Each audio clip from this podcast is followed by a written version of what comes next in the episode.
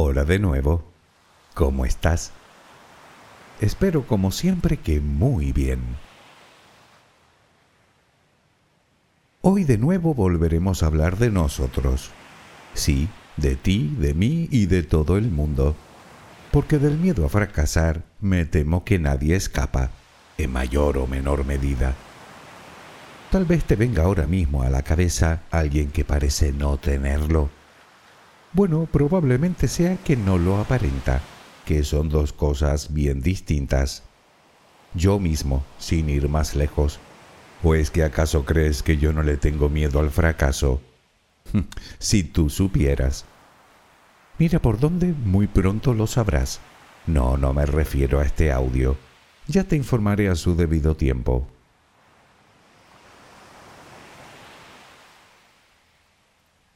Hay nadie que no haya fracasado en algún momento de su vida. Nadie que no se haya visto alguna vez vencido por las circunstancias. Y no solo me refiero al terreno laboral, que es con el que más solemos relacionarlo, sino a cualquiera de los ámbitos. Fracasar como pareja, como padre, como hijo, como amigo, como alumno. Fracasar en un proyecto, fracasar en la consecución de una meta, Insisto, nadie. Sin embargo, y aunque suene un poco raro y nos cueste aceptarlo, el fracaso es lo más natural del mundo. El motivo es de lo más simple. Nadie nace sabiendo.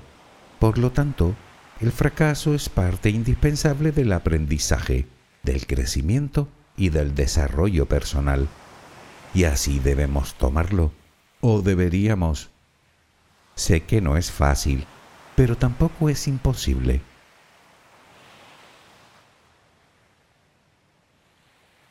Como sabes, no es la primera vez que tocamos este tema en el canal, pero hoy lo haremos en profundidad. Hoy intentaremos dar respuesta a algunas cuestiones que tal vez no hemos abordado suficientemente. Por ejemplo, ¿por qué nos da tanto miedo el fracaso? ¿De qué depende que unas personas lo tengan más que otras? ¿Qué es el síndrome del fracasado? ¿Nunca lo habías oído? Pues existe. Y la pregunta desde mi punto de vista más importante, ¿cómo vencer ese miedo? Creo que hoy tenemos muchas cosas interesantes que decir. Déjame acompañarte en tu viaje al sueño y hablaremos de todo ello. Relajemos primero cuerpo y mente. Busca la posición que te resulte más cómoda para dormir, con la que te sientas más a gusto. Recuerda que siempre puedes colocarte boca arriba, con los brazos a los costados y con las piernas ligeramente separadas. Cierra los ojos si aún no lo has hecho. Intenta que los párpados estén lo más relajados posible. Toma aire profundamente por la nariz. Reténlo un par de segundos y suéltalo lentamente. Lo hacemos otra vez, pero en esta ocasión con la respiración abdominal. Inspira, reténlo Suelta. Nota cómo el abdomen sube y baja mientras que tu pecho permanece inmóvil. Una última vez. Inspira. Reténlo y suelta.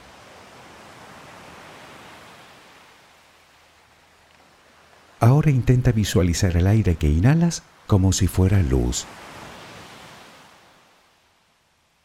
Con cada inspiración entra un poco de luz en tu interior y con cada exhalación sale todo lo que intoxica tu vida, todo lo que contamina tu mente y tu espíritu. Inhalas luz, exhalas malos pensamientos, preocupaciones, estrés, ansiedad. Cada vez tu cuerpo se va inundando más y más de esa luz, blanca, serena, purificadora. Poco a poco cada rincón de tu interior se va iluminando hasta que te conviertes en luz. Todo tu cuerpo es luz Continúa respirando normalmente, sin forzarlo, a tu propio ritmo. Inhalas luz, exhalas luz.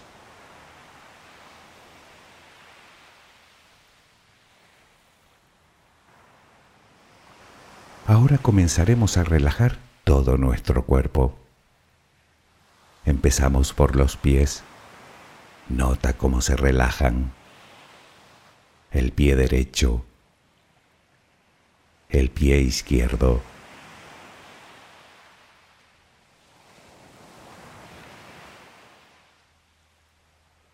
Centra tu atención ahora en las piernas.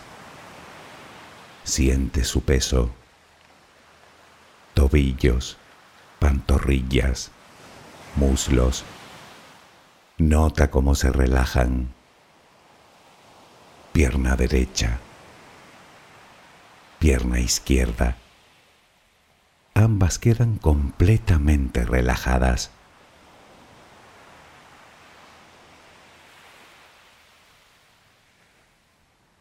Toma conciencia de tu cadera Sientes cómo se relaja, cómo se relajan tus glúteos.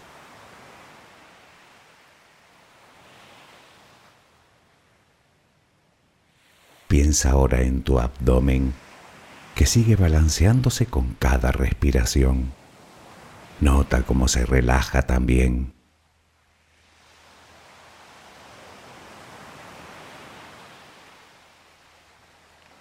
Tu pecho que permanece inmóvil también se va relajando.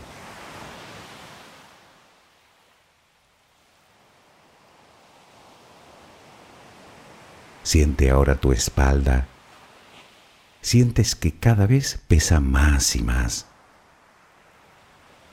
Desde la cadera hasta el cuello, todos los músculos de la espalda quedan completamente relajados notas como ya no hay tensión en ella.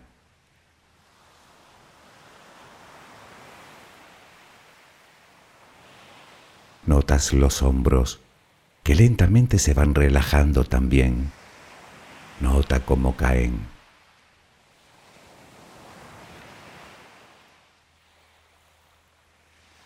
Presta atención ahora a los brazos. Tu brazo y antebrazo derecho tu mano derecha, los dedos de esa mano. Todo queda relajado. Tu brazo y antebrazo izquierdo, tu mano izquierda, los dedos de esa mano. Notas el peso de ambas extremidades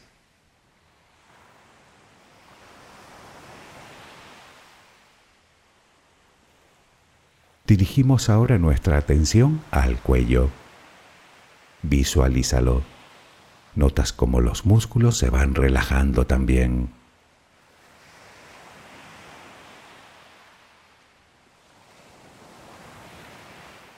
La mandíbula, las mejillas,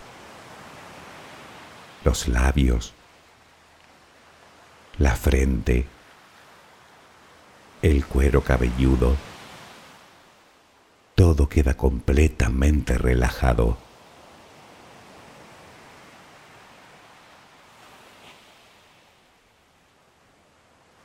Sigue respirando, lenta y serenamente. Con cada respiración sientes como tu cuerpo se va relajando más y más.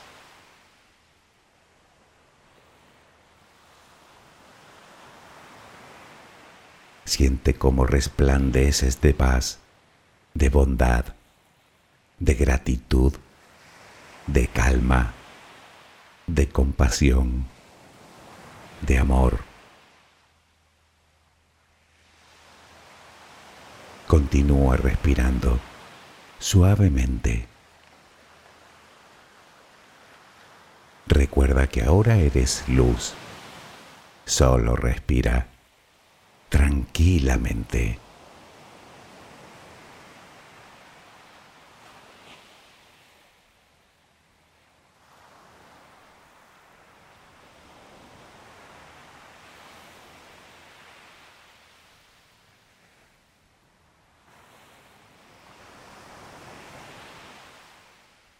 El miedo es una emoción completamente adaptativa. Es él el que nos mantiene alerta y a salvo de posibles peligros. Así que per se no tiene por qué ser malo, a menos, eso sí, que nos condicione la vida. Y ahí está el problema, porque si hay un miedo limitante para nuestro día a día, uno que solo logra cargarnos la mochila de pesado lastre, uno que nos impide el avance, ese es el miedo a fracasar, sin ningún género de dudas.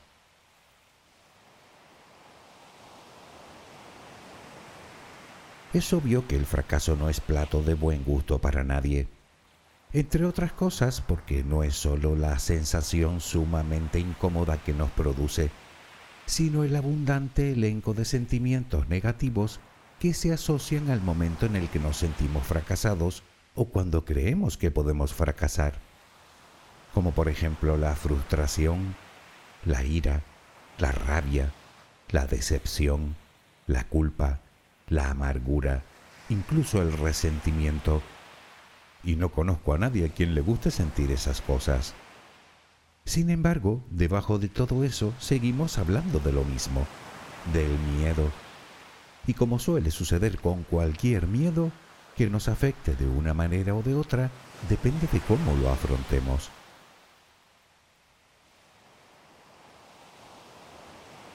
Existen personas para quienes el fracaso es, por así decirlo, un acicate para seguir intentándolo, para perseverar, para tomar fuerzas para el siguiente asalto, por lo que convierten el fracaso en algo productivo mientras que para otras es un verdadero freno que les impide continuar.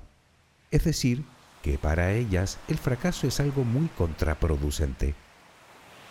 Tanto es así que existen incluso personas para quienes ese sentimiento de fracaso ni siquiera se corresponde con una circunstancia o un contratiempo real.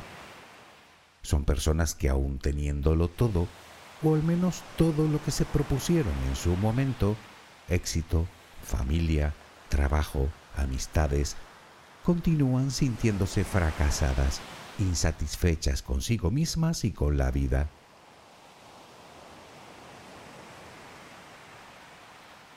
Pero demos un paso atrás e intentemos contestar a la pregunta de por qué le tenemos tanto miedo al fracaso.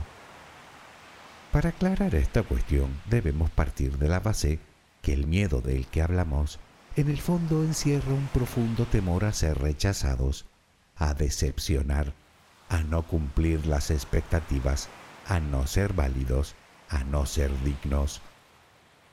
La cuestión es por qué tenemos esos miedos. Pues principalmente por dos razones. La primera la llevamos grabada a fuego en nuestro ADN y no es otra que por nuestra condición de especie gregaria, es decir, que necesitamos sentirnos aceptados por la manada. La segunda es más reciente y la tenemos a nuestro alrededor.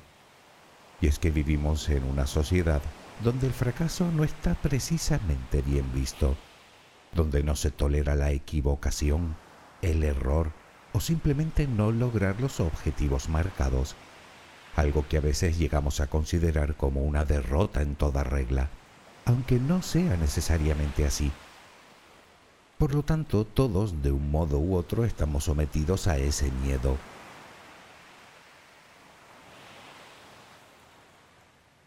No obstante, existen circunstancias que empeoran las cosas, haciendo que para determinadas personas un fracaso, aunque sea muy pequeño, puede convertirse en una verdadera hecatombe. Por ejemplo, Podemos desarrollar un profundo miedo al fracaso si tuvimos una mala experiencia o sufrimos un trauma a causa de un error que cometimos, lo que nos lleva a sentir verdadero pavor volver a vernos en una situación similar. No obstante, hay que decir que la mayoría de las veces los motivos de que nos dé tanto miedo fracasar debemos buscarlos en los primeros años de nuestra vida.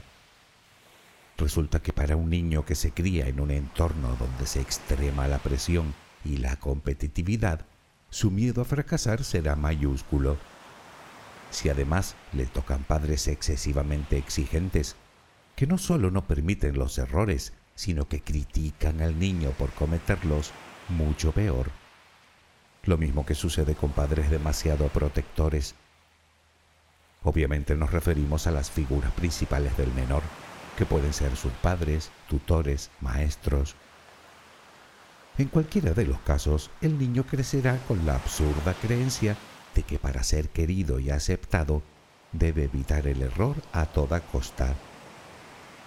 Al final son creencias y aprendizajes que le marcarán durante toda su vida. Puede incluso que de mayores les lleve a padecer el síndrome del fracasado. Ya lo mencionamos al principio. ¿Te preguntas qué es?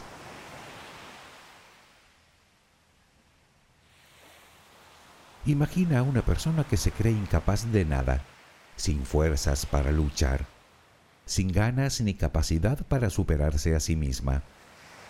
Una persona que vive con una sensación constante de haber fallado en todo, de haber fracasado en todo, de no haber logrado nada en su vida. Una persona continuamente insatisfecha, sin iniciativa, sumida en la frustración, propensa a la tristeza, a la renuncia, a la depresión, y cuya única vía de escape son las adicciones o el más inoperante abandono. Y por si fuera poco, es una sensación que afecta tanto al pasado como al presente como al futuro. Es decir, que vive en la creencia no sólo de que no es capaz ni válida, sino que nunca lo será. Naturalmente hablo de casos aislados, pero existen y muchos más de los que debería. Supongo y desde luego espero que no seas tú uno de ellos. Si así fuera, ya puedes empezar a pedir ayuda, que como te digo siempre, los terapeutas están ahí para algo. Puede que próximamente dedique un audio entero a hablar de este síndrome, porque creo que lo merece.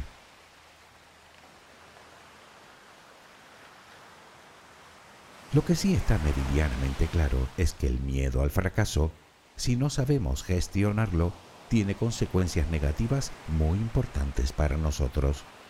No en vano puede convertirse en una auténtica fuente de sufrimiento para quien lo padece. Para empezar nos volvemos muy exigentes con nosotros y con los demás, lo que nos lleva a padecer altos niveles de estrés y de ansiedad. Nos pasamos el día criticándonos con dureza y nos autosaboteamos continuamente con nuestro diálogo interno, distorsionando y tergiversando la realidad de forma especialmente exagerada. Y sabes perfectamente de lo que hablo, que si no puedo, que si no valgo, que si no sirvo, que si no lo voy a conseguir, que si voy a fracasar lo que irremediablemente nos conduce a la más absoluta parálisis, todo lo cual nos vuelve inseguros e incapaces de hacer prácticamente nada, desinteresándonos o descuidando áreas importantes de nuestra vida. No es un buen negocio, ni de lejos. Por cierto, ¿sabías que ese miedo irracional y enfermizo al fracaso tiene nombre? Se llama atiquifobia. Un nombre un tanto curioso, ¿no te parece?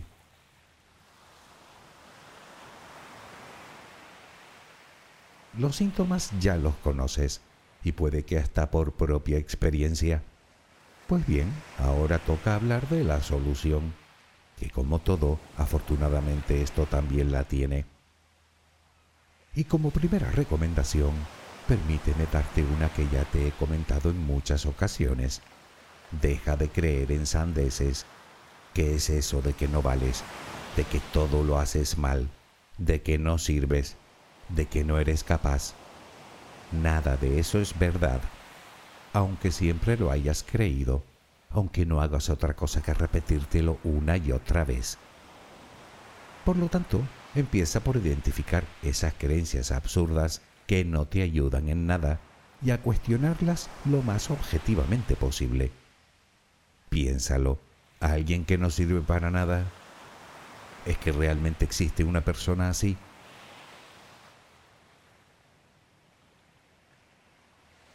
Naturalmente y acto seguido cambia radicalmente tu diálogo interno. Sí puedes, sí vales, sí sirves, sí eres capaz.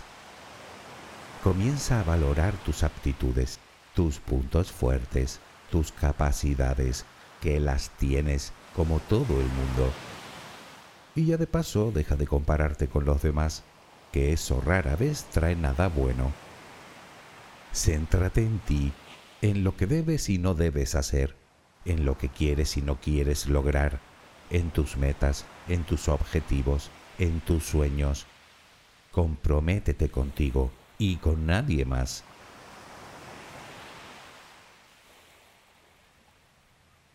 Deja de criticarte. Es algo que también te he repetido en numerosas ocasiones. Cometer errores no te hace una persona indigna, ni malvada, ni incompetente. En todo caso te hace humana. Recuerda que son los errores los que nos hacen avanzar, crecer y por supuesto aprender. Son los errores los que nos hacen más sabios, más experimentados, más maduros. Paralelamente trabaja tu autoestima. El miedo excesivo a cometer errores nos mella la autoestima, eso es cierto, pero en realidad son dos conceptos que van de la mano, pues el uno afecta al otro. Quiero decir que si el miedo a fracasar nos baja la autoestima, también es verdad que ese miedo aparece con más fuerza cuando tenemos la autoestima baja.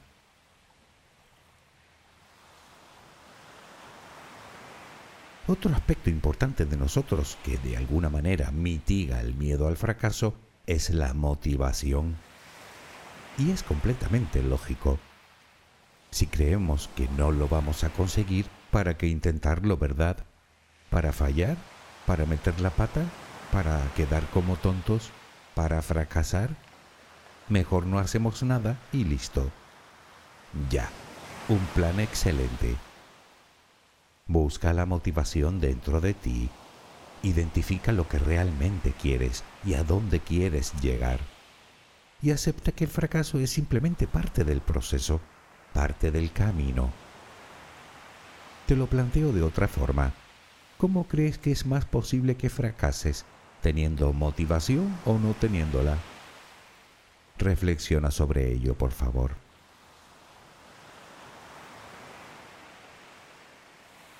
Otra cosa que nos hace sentir un pavor irrefrenable al fracaso es el miedo al que dirán. Pues bien, deja de preocuparte tanto por la aprobación y la opinión de los demás. Seguir los dictámenes ajenos no conduce a ninguna parte salvo a vivir una vida que no es la tuya.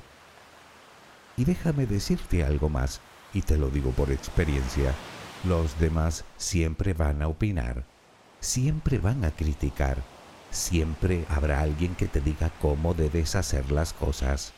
Hagas lo que hagas, tanto si tienes éxito como si fracasas. Eso es algo de lo que no te vas a librar en la vida. Y a estas alturas ya deberías saberlo. Pero puedes elegir escucharlos a ellos o escucharte a ti, hacerles caso o hacer caso de lo que te dicta el corazón, actuar según los gustos ajenos o actuar según los tuyos. No digo que rechaces un buen consejo, pero siempre y cuando sea constructivo y bien intencionado. De resto, ni caso.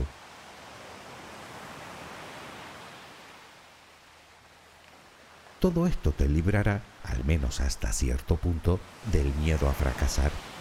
Pero no te equivoques, tampoco te garantiza que vayas a lograr un éxito rotundo. Así que también debemos aprender a manejar el fracaso cuando se produce y lo mejor es empezar por escucharnos y entendernos, ponerle nombre a todo ese conjunto de sensaciones, de emociones y sentimientos que aparecen ante un fracaso, tristeza, frustración, rabia. Es absolutamente normal sentir todo eso. De hecho, no se trata de no sentirlo, Se trata de identificarlo para no caer en un diálogo interno negativo, un diálogo interno que lejos de ser enriquecedor, termina por convertirse en una auténtica trampa de la que luego no es fácil salir.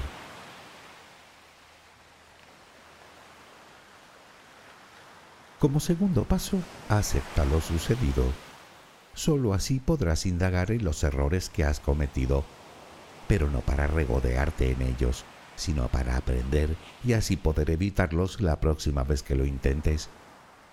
El pasado no lo puedes cambiar, así te pongas como te pongas, pero sí puedes ver y crear en el futuro nuevas oportunidades.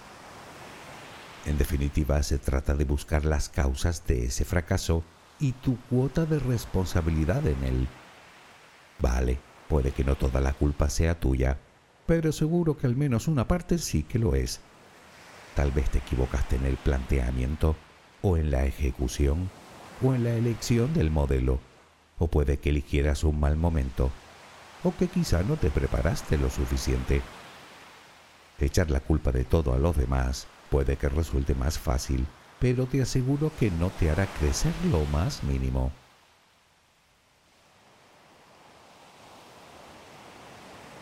Naturalmente debemos trabajar la resiliencia.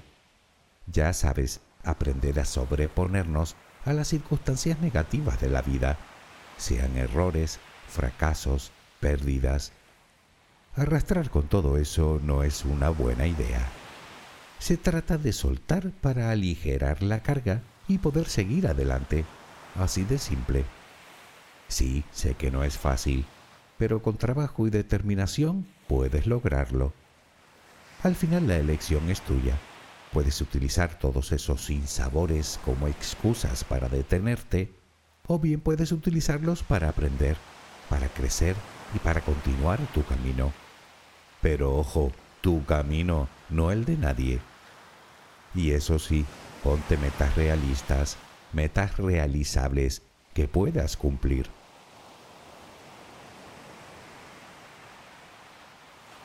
Es obvio que nunca vas a eliminar del todo las posibilidades de fracasar, pero bueno, siempre será mejor hacer las cosas bien desde el principio, ¿no te parece?